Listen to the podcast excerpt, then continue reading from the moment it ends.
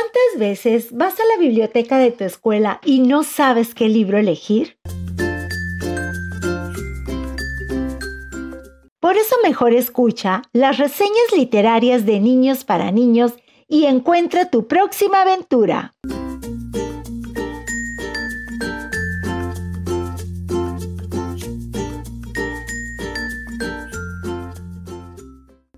Laura y la bruja tramposa.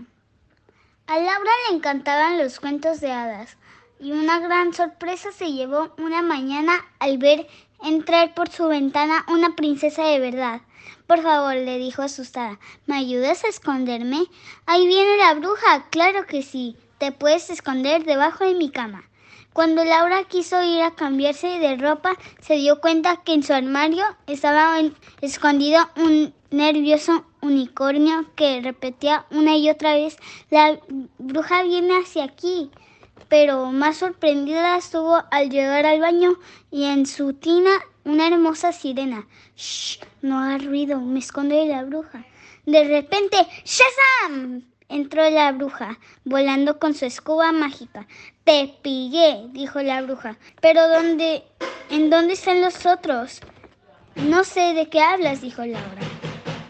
La bruja hizo en el aire unas señales con la mano. Dijo, escoba, escoba, tráeme todos ahora.